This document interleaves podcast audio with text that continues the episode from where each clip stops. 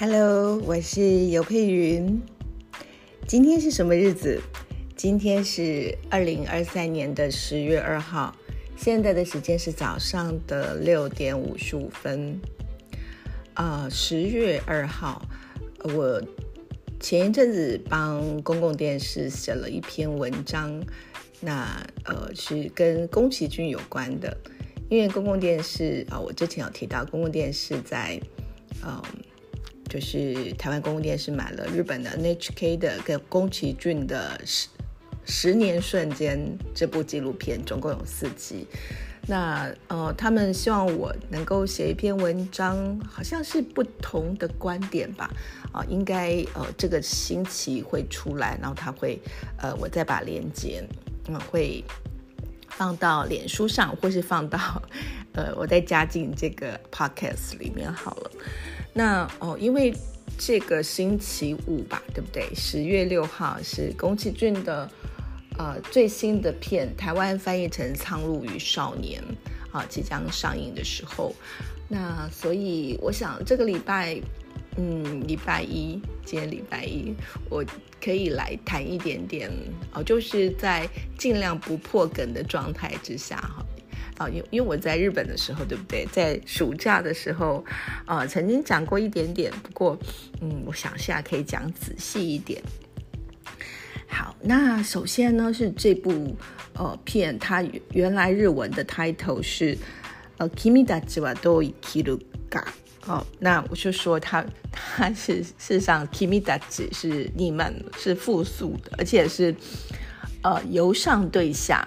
呃，就是有一点点是年纪比较大的人对比较年轻的人说话，哎，你们哈，就是中文我们现在很难哈就表现出来，但是日文有那样子的，嗯，它是。呃，他所使用的主词，哈，他是会有，呃，知道说这个是上位者或者是下位者，哈，就像我们说您好了，您您们啊，就是这个是在我们上面，就是我们尊敬的可能是长辈或者是呃位置比较高的人这样。好，那 Kimidachi 就是对比较呃晚辈说的话，你们你们要如何活着哈？都以 Q 感，你们要如何活？那。呃，台湾事实上在呃二零一七年，sorry 啊，宫崎骏呢，他呃宣布说他要以这部片的片名，他的片名是这样子嘛，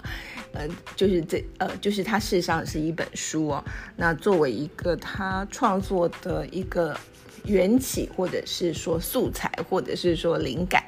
那台湾已经翻译了这本书。那呃，台湾的翻译是你想活出怎样的人生？哈，呃，我之前也提到，就是你其实不是你啊，是你们，对不对？哈，你们想活出怎么样的人生，其实是比较呃接近原意的。好，那呃来说一下这个小说好了。那这个小说原来是呃就是在一九三七年出版。那刚刚提到，就说呃，在二零一七年，就是宫崎骏宣布说他啊，接下来的一部新片就是他退休，就是很大阵仗的宣布，正式宣布他要退休之，呃，就是嗯退隐吧。退休之后呢，好又再度确认说他在制作新片，就是二零一七年。那这时候呢，就有一位，就是大家其实。呃，在这个产业里面，大家都嗅到商机了，所以就有呃有漫画家哈，就于鹤祥一，他把这个这部作品好，因为是一九三七年，你可以想看哦，就是将近是一百年前的一部，嗯，应该说少年小说吧，好，少年小说，所以对现在的小孩子来说，或者说大人来说，都有一点点古老啊，那所以他就把它画成漫画。那嗯，就是这个漫画呢，后来在二零一八年啊，就是它出版之后呢，成为呃那年最畅销的书籍。那我在今年的寒假去日本的时候，又买了漫画。那后来觉得我还是要看原著，所以暑假去日本的时候又买了原著的文库版。所以两个我现在戴在手上。嗯，不过因为老实说了，因为我觉得我自己不是那个，已经不是那种青少年那样子，想要对这个世界有的呃人生的道理啊，这世界运行的方式啊，人生的哲理，呃呃，就是不在同不在那个年纪的 level，所以我其实没有很仔细的全部看完，就看了一部分。那呃，在这个当中呢，就是其实他当时哈，就是在一九三七年的时候，大家想想看，一九三七年就是嗯卢沟桥事变的时候嘛，所以日本在那个时候，其实他们已经呃渐渐的走向军国主义，然后接下来就是我们说的呃，如果是以中国的立场，就是八年抗战的开始。那所以呃，在那个时候呃，能够出版出版品都是经过呃，应该说检阅哈，就是是是有审查制度的。那呃，它的它也是在一个所谓的少国民日本少国民文库当中的其中一本。那呃，很多的作家开始就必须要封笔哦，因为国家。嗯的趋势就是走向军国主义的趋势，即将战争，在准备战争，即将战争这样的状况之下，呃，明眼人看得见，但是他没有办法去反反抗哈，那所以。呃，可能他们就不写这些，呃，就是不写这些东西。那所以他算是一个，呃，就就走向军军国主义的当下。然后那个作者呢，他希望，呃，能够鼓舞小孩，但是他用一种比较隐晦的方式啦，就是其实他是当然是反对国家做这些东西，做这些朝朝向军国主义这样子，好，但是他用比较隐晦的方式去表现这样子。那呃，在你想活出怎样的人生当中，哈，就是现在台湾有翻译，如果大家有兴趣，可以找来看。那主角叫做呃轰！大军一级，就本田润一。那可是，在呃这个书当中呢，他有一个绰号叫做小哥白尼。呃，就是哥白尼，大家知道吗？就是哥白尼不是发现了那个呃地动说嘛，就是不是。呃，地球不是世界的中心，哈，太阳不是绕着地球转，而是地球绕着呃太阳转。那等于是呃人类的思想，就人类的呃，就是很根本的对于宇宙的想法，或者自己的位置的想法，就是做了非常大的颠覆跟翻转。那呃，为什么会叫小个百年？就是这个。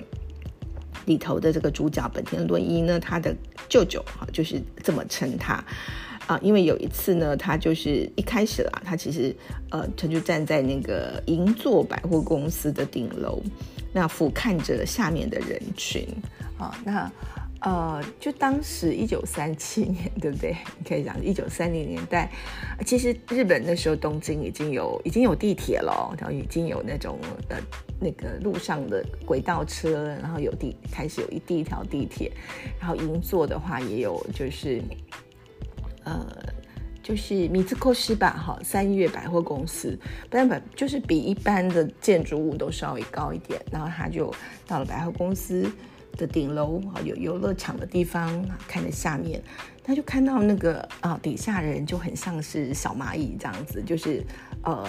川流不息的车潮人潮，然后就发现说，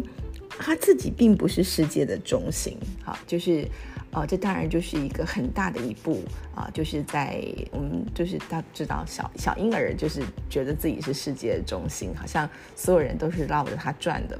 渐渐渐渐的。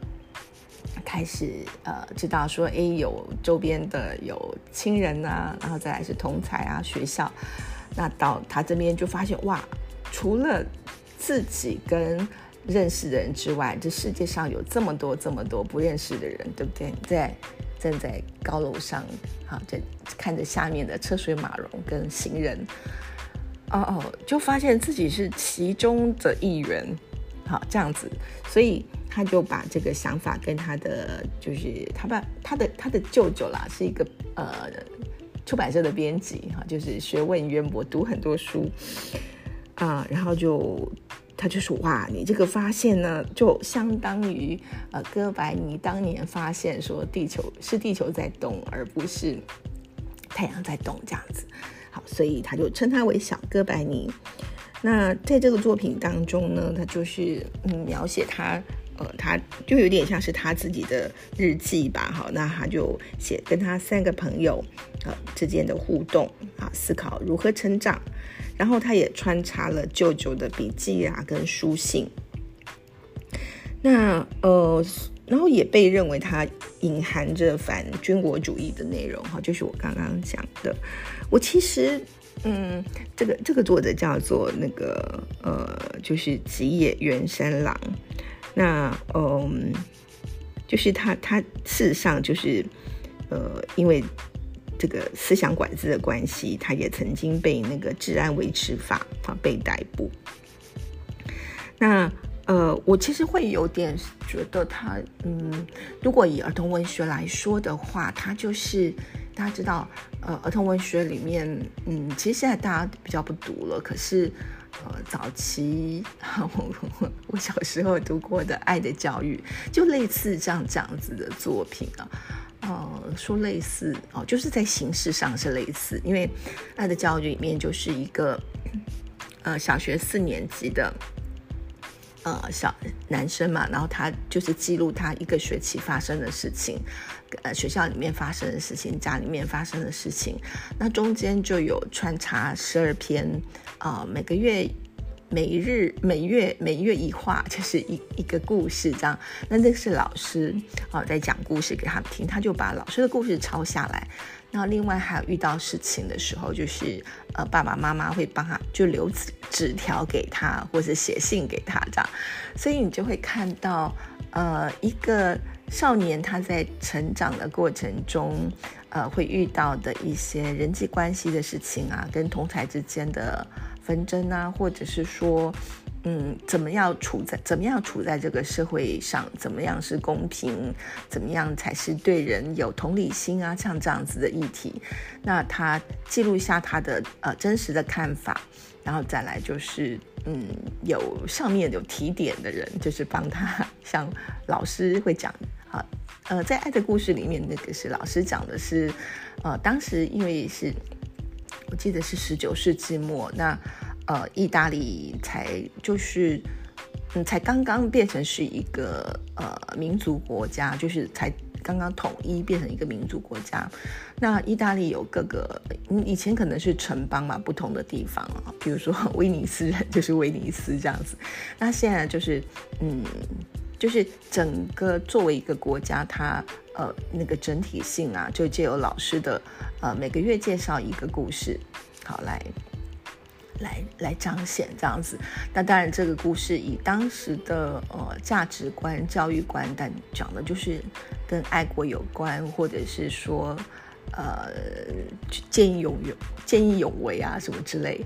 呃，我小时候很喜欢的一个电视动画，呃，《万里寻母》啊，就是。在他其实就是《爱的故事》里面一个老师讲的故事，就是一个西西里岛的小孩，然后到阿根廷去找妈妈嘛。吼，那是后来这个呃《爱的教育》里面的这这这个短片的每每月一个故事，老师说的故事呢，呃，被改编就扩充成一一部呃五十二集的动画。呃，那所以他就是在讲是，诶，西西里岛这个地方，然后他们当时十九世纪可以看到说，十九世纪末二十世纪即将来临，那意大利有些比较穷困的地方，嗯的人，然后他就必须要到外面去寻找，呃，就是机会去赚钱嘛。那其实对我现在想起来，他其实还是呃有影射到。就是当时有一些，譬如说像工业化、机械化，那让一些人的工作哈就是不保。诶，现在想想想想起来，是不是很像现在？呃，当然我们台湾在这边，嗯，我们有很多呃东南亚的移工来到这边工作，好帮我们很多忙。然后我们现在也在讨论，对不对？AI 时代的来临，就是。更进一层的机器的话会不会夺走很多人的工作？OK，Anyway，反正我们现在回到这里，嗯，呃，对，就是我是说，就是呃，你想活出什么样的人生？就是我第一次读到它的时候，我就有一种哦既视感，我好像读过类似的东西啊，就是像《爱的教育》那样的东西。好，就是他们的呃形式上吧，好，就是构成这个这个整个。呃，小说的架构，还有它就是它的用意，其实在某方面是很像的。OK，那就是就是这部片在日文的片名是长这样的，Kimi da jiwa do ikiruka 啊，但是事实上呢，这本书呢在动画的内容当中，哈，呃，这样破梗好吗？就是大家有点心理准备，